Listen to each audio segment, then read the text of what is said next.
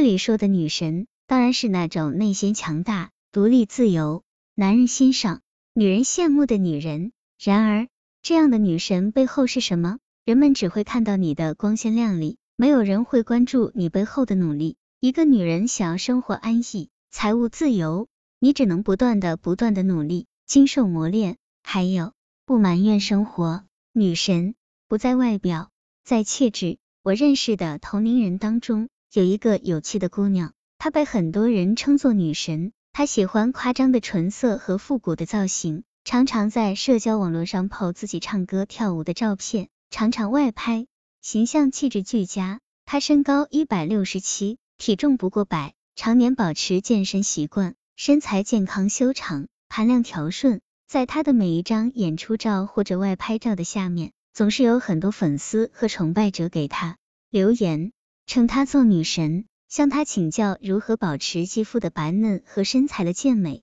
她有时会回复，答案也很简单：保持运动。很多人留下了羡慕、嫉妒、恨的情绪，膜拜她的人也不在少数，但是她总是很淡定。默默的做着自己喜欢的事，既能在舞台前面高歌艳舞，在镜头前摆一些高贵活泼的姿势，又能静静的在家里做做女工，烤烤细点吃。有很多人不理解她，认为 hold 不住他，他却也不苦恼。世界这么大，总会有人欣赏我。他这样告诉我，即使他在所有人的眼里都是一个女神，但在我眼里，她只是邻家的一个小姐姐。我认识她的时候。她的身份是我哥哥的前女友，那个时候的她低落、悲伤，像一只无助的小猫，窝在角落里独自疗养着情伤。她是一个很简单的女孩，爱上一个人就对他掏心掏肺的好，但是感情总是不能够成功，他就对自己狠，跑步、健身、跆拳道，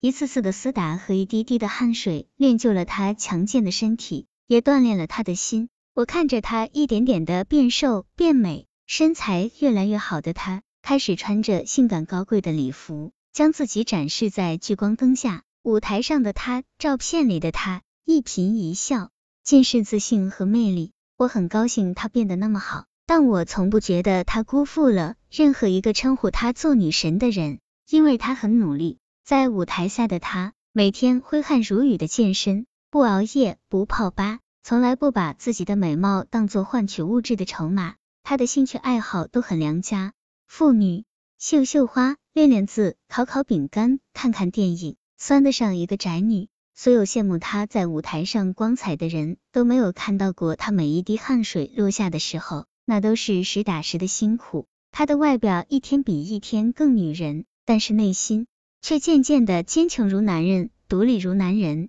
她在舞台上红唇烈焰。扭动腰肢，在舞台下挥汗如雨，严格自律。我从来不会羡慕她的生活，因为她值得。我只觉得，只有像她这么努力的女性，才值得拥有这样的好相貌和好身材，才值得在华美的聚光灯下表现自己，让所有人赞扬她的美丽。有些女人，一看到她们的时候，她们总是很美丽，很动人。她们身材曼妙，脸蛋精致，机智大方得体，品味高雅。他们获得的一切好像都是天生的，让人羡慕嫉妒。老天给了他们所有的好东西。若是说这些女人有什么相似之处，就是光鲜亮丽。她们从来不会让你看到她们辛苦狼狈的一面，或者说，作为观众的我们，自动忽略了她们成为女神的过程中付出的汗水和努力。有一次，在去日本的飞机商务舱里，我遇到过一个内地的时尚编辑，她的皮肤状况护理的极好。眼角也鲜有细纹，就连最容易被人忽略的耳后皮肤也白皙光滑。单单看皮肤状况，和二十岁出头的女性无异。但是她淡定的眼神，处变不惊的态度，让我觉得她应当已经处在三十岁的后半段了。果然，拿过名片一看，已经是时尚杂志的主编级人物了。这次是来日本采风兼休假的。我仔细打量了一下她的穿着，她穿的衣服，说实话。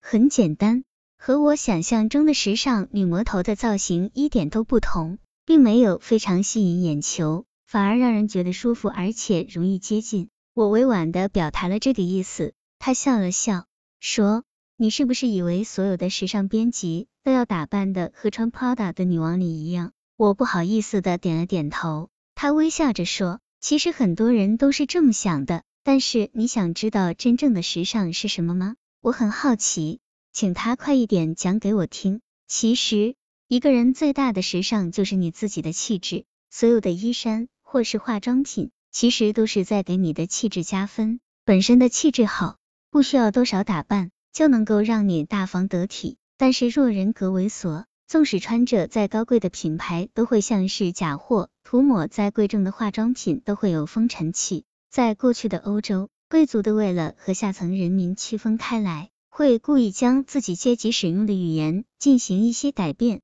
都说维多利亚说得一口高贵的伦敦音，就是一种通过语言将上层社会独立区分出来的方法。下层的人民都喜欢模仿贵族的打扮。其实并不是贵族们的打扮有多么时尚特殊，只是希望模仿这种皇族的身份和高高在上的 exclusive 的感觉。但是下层的人民终究不是贵族，就算勉强模仿，也会学得四不像。所以暴发户和商人一直是被贵族们所不齿的阶级，认为他们虽然有一点钱，但是气质粗鄙。真正的贵族气质是一种文化环境和习惯，是无法依靠外在的模仿获得的。